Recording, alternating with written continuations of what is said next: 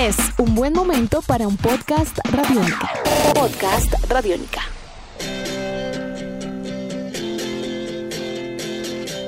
Amigos de Radiónica, sean bienvenidos a una nueva entrega de En Descarga Radiónica, el podcast, este espacio donde nos encanta charlar, conversar con todos ustedes acerca de todos estos mundos maravillosos entre cine, televisión, cómics, videojuegos y mucho más. Mi nombre es Iván Zamudio, arroba Iván Zamudio 9 en Twitter, y hay que recordar que para este año 2018 en Descarga Radiónica Primero, es un programa, es un espacio que ustedes pueden escuchar de lunes a jueves a partir de las 11 de la noche a través de todas las frecuencias de Radiónica.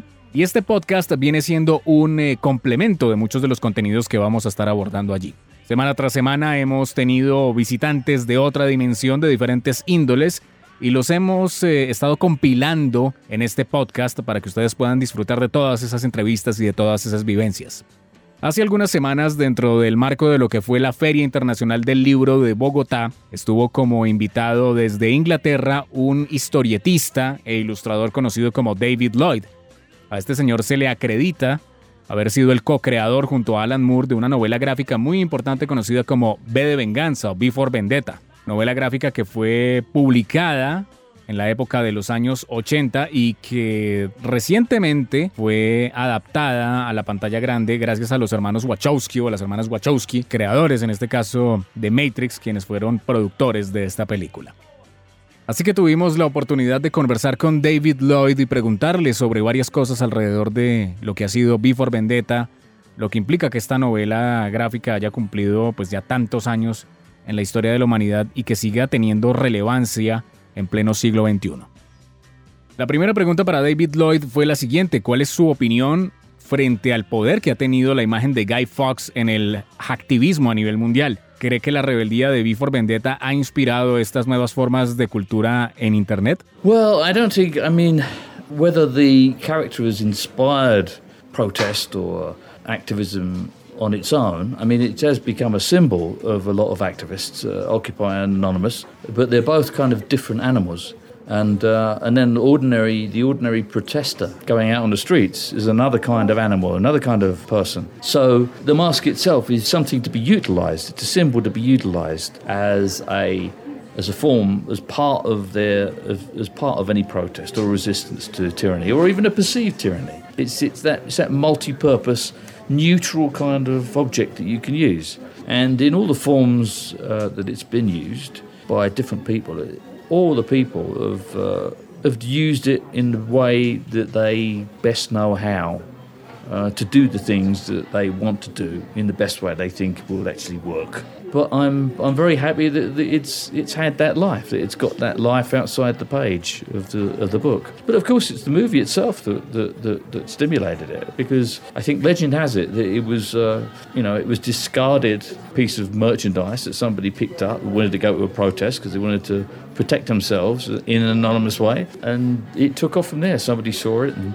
recognised it, or recognised where it was from, and knew that they could get more of them, and uh, so I'm very happy that that's happened. But of course, it was an accident, and without the movie, it wouldn't have happened.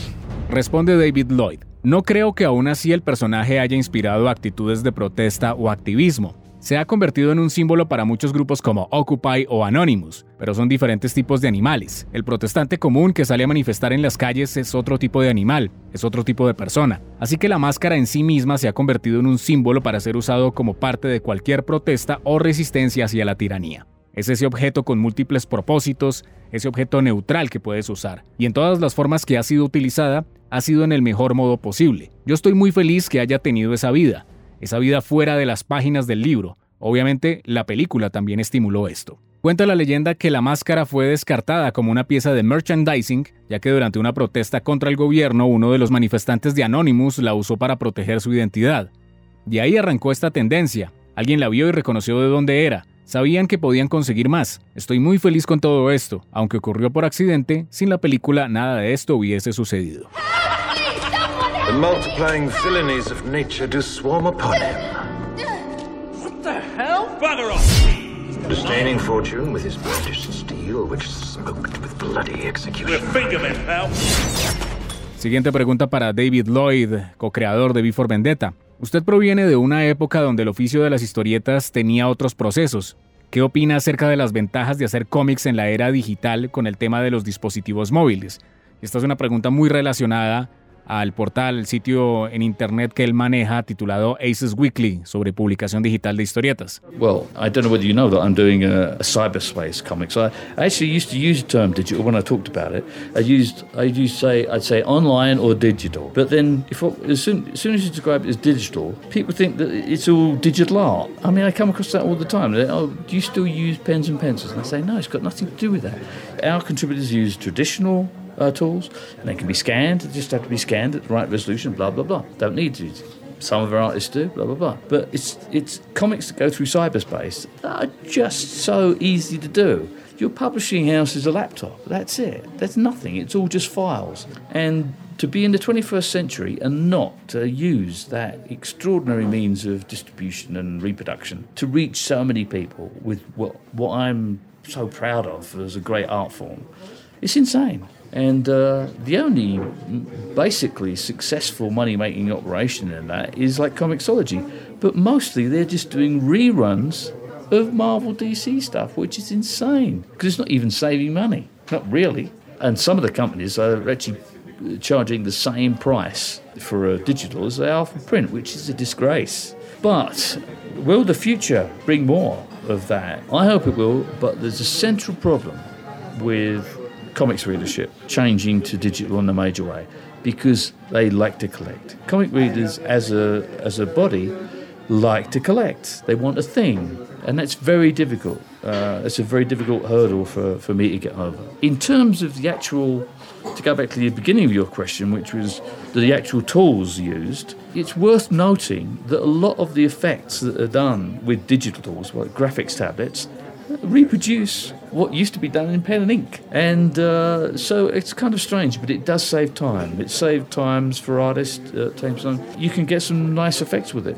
You don't have to use it to for doing cyberspace comics. Useful to use if you want to use it, but I don't think it radically alters what can be done in comics, unless you really want to uh, use computer effects, and that's a whole different deal. We don't do that Weekly. We just use the great power of the art form as it is now and just put it on a different service and hopefully uh, become more successful with it. Responde David Lloyd. No sé si sepas, pero estoy haciendo un cómic en la web. De hecho, solía usar el término digital cuando hablaba de él, como usualmente se diría online o digital, pero tan pronto como se entiende por digital, la gente cree que es arte digital. Me cruzo con esta situación todo el tiempo. Todavía se usan lápices y plumas de la misma forma. Esto no tiene nada que ver con el modo de crear. De hecho, se pueden usar herramientas tradicionales y es viable escanear en altas resoluciones. Pero los cómics que se distribuyen a través de la web son muy fáciles de desarrollar. Tu casa editorial es un computador portátil y eso es todo. Solo son archivos digitales y estar en el siglo XXI. Usar esos extraordinarios medios de distribución y reproducción para llegar a muchas personas es una forma de arte de la cual estoy orgulloso.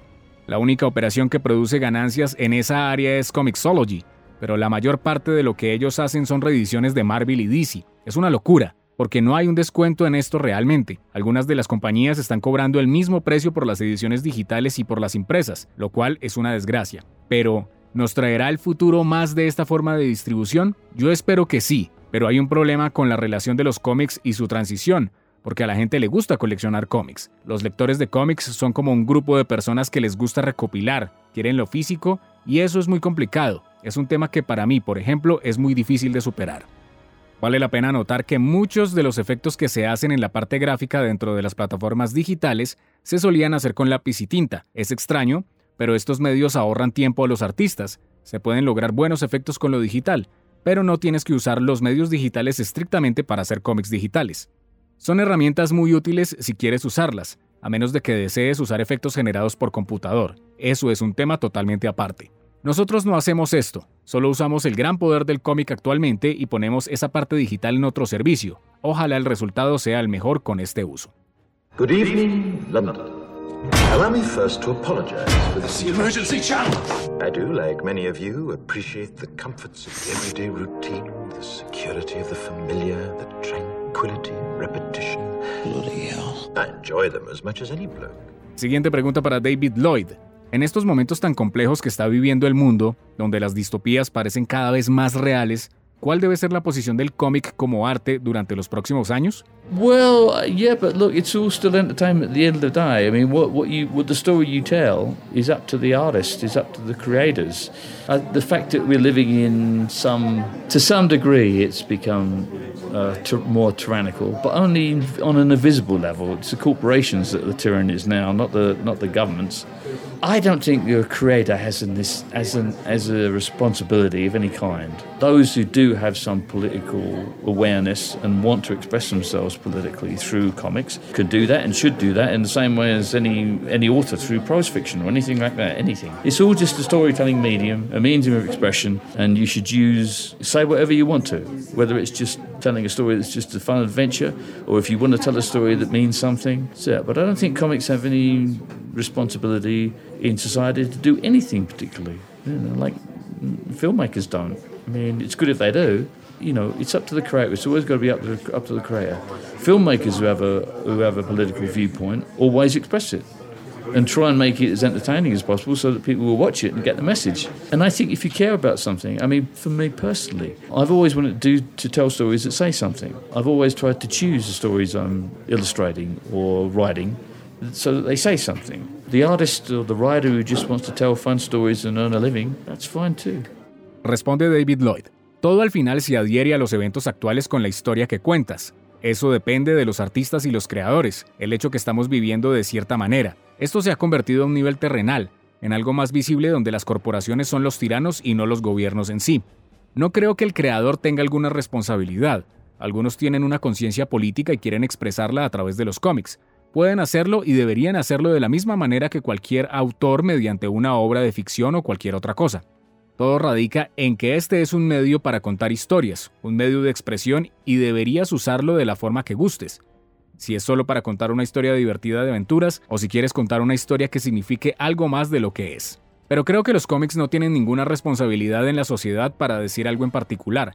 Los cineastas a veces lo desarrollan y es bueno cuando lo hacen. Creo que depende de los creadores, Siempre es una decisión de ellos. Los cineastas que tienen un punto de vista político lo tratan de hacer lo más entretenido para que la audiencia lo vea y entienda el mensaje. En mi caso personalmente siempre me ha gustado contar historias que traten de decir algo más. Trato de ilustrar y escribir relatos que cuenten algo adicional. Pero sabes, el artista o el escritor siempre quiere crear historias divertidas y vivir de eso, algo que igualmente está bien. Me. You said you wanted to live without fear. I wish there'd been an easier way, but there wasn't. Oh my God. Siguiente pregunta para David Lloyd. Desde su perspectiva con la actual situación mundial, ¿cuál sería la importancia de continuar leyendo a V for Vendetta después de 30 años? It'll still be as important and powerful as it is now. I'm absolutely certain of it. Because the themes involved in it, what the story it tells, the terrible things uh, that it talks about. Even if they're not going on in this part of the world, they'll be going on in some other part of the world. It's a story that's that's going to be have a life of its own forever. And I think the other thing, important thing to remember about it is that when I drew it, it was important to make it classical looking. There's nothing worse than seeing some of those old 70s comic strips where people walking around in flares and stuff like that. It's classically done. It's not done in any kind of stylish, over stylish manner. It tells the story in as straight and as serious a way as it possibly can, in the best way, and so that it, it was, it did reach out to as many people as possible. 30 years' time, it will still be just as successful and powerful, I'm sure. Responde David Lloyd. Creo que sigue siendo igual de importante y poderosa hoy en día. Estoy muy seguro de eso. Esto por los temas que involucra, lo que cuenta la historia, las cosas terribles de las que habla. Incluso aunque no ocurran en esta parte del mundo, también podrían suceder en cualquier parte, así que es una historia que va a tener vida propia por siempre. Creo que hay algo importante que recordar. Cuando dibujé el cómic fue trascendental que tuviera un look clásico. No hay nada peor que ver esos viejos cómics de los años 70 donde los personajes tenían colores luminosos y llamativos. Está desarrollado de una manera clásica, no está sobreestilizado y cuenta una historia con una línea argumental casual, narrada de la mejor manera posible para llegar al mayor número de personas. En 30 años más, seguirá siendo igual de exitosa y poderosa, estoy seguro. And it's really going to happen, isn't it? It will if you want it to. What? This is my gift to you, Evie. Everything that I have my home, my books, the gallery, this train. I'm leaving to you to do with what you will. Siguiente pregunta para David Lloyd. ¿Qué libros nos puedes recomendar para aprender sobre cómo crear historietas? Well, I was responsible for producing a website, an educational website, which you can go to. It's called uh, www.cartoonclassroom.co.uk. And on there, there's a whole list of recommended books that have been used, actually recommended by professionals, have been used by professionals to actually learn from. So I'd advise anybody to go to that, that website and check out recommended books, and you'll get lots of good information. Responde David Lloyd. Eso lo puedo responder con facilidad. No son cómics, pero son instructivos. Fui parcialmente responsable de la creación de un sitio web llamado cartoonclassroom.co.uk. Ahí hay una lista de libros recomendados y usados por profesionales para aprender sobre este oficio. Así que aconsejo a cualquiera que acceda a este listado. Van a encontrar muy buena información. Is this another trick, V? No. No more tricks. No more lies. Only truth. And the truth is, you made me understand that I was wrong. That the choice to pull this lever is not mine to make. Siguiente pregunta para David Lloyd, co-creador de Before Vendetta. Colombia es un país que está cruzando por un momento muy interesante en la creación de historietas. ¿Qué consejo le daría a los nuevos y actuales artistas de cómics en nuestro país? I just hope you can succeed over the reprints of the of the big major comic companies. Just keep publishing. But I have to say that you know, for me to to recommend or suggest great ways of becoming successful in print would be kind of crazy. And I think that the best thing to do is to actually use cyberspace. But in in a world where comics do need to have that print, or comic collectors or comic readers want to have that print. I can only say just keep trying and keep keep doing what you want to, but but do something different. You know, that's a dangerous policy, but it's better than just following the herd. But I don't know enough about about the comics distribution system here or the degree of retail outlets that, that you've got. You know, if I knew more about uh, what was happening here, I'd probably be able to give more uh, better advice. But I'm talking in the dark a little bit, I'm afraid. Responde David Lloyd. Me alegra saber eso porque no sé mucho sobre este cambio, pero espero que puedan sobresalir frente a los tirajes de las grandes compañías de cómics. Debo decir que para mí recomendar o sugerir maneras de ser exitoso en la impresión editorial sería algo descabellado. Creo que lo mejor que hay que hacer eventualmente es usar Internet. Pero en un mundo donde los cómics necesitan del impreso, donde tanto los coleccionistas como los lectores quieren ediciones impresas, solo puedo decir que sigan intentando hacer lo que quieren hacer, pero que hagan algo diferente. Es una política muy peligrosa de seguir, pero es mejor que andar detrás de la manada. Yo no sé lo suficiente sobre el sistema de distribución de cómics en Colombia, o el grado de ventas de los negocios que tengan. Si supiera más de lo que está pasando aquí, podría dar un mejor consejo. The only thing that you and I have in common, Mr. Creedy, is we're both about to die. How do you imagine that's going to happen? With my hands around your neck. Siguiente pregunta para David Lloyd. ¿Cuál es su opinión acerca de la adaptación de la película de Before Vendetta? ¿Qué opinión tiene al respecto de posibles y futuras adaptaciones? Well, there won't be any new adaptations in the future, not to my knowledge. And uh, there was news that a British TV company called Channel 4 was uh, mooting the possibility of doing it. But I didn't hear much of it, and I certainly haven't been consulted about it, and, and I don't know whether Alan has. I have no idea. I only just know about it as a rumour. That's all I can say about about that. But I mean, the adaptation so far, the movie, I think was uh, they made a good movie out of a good subject.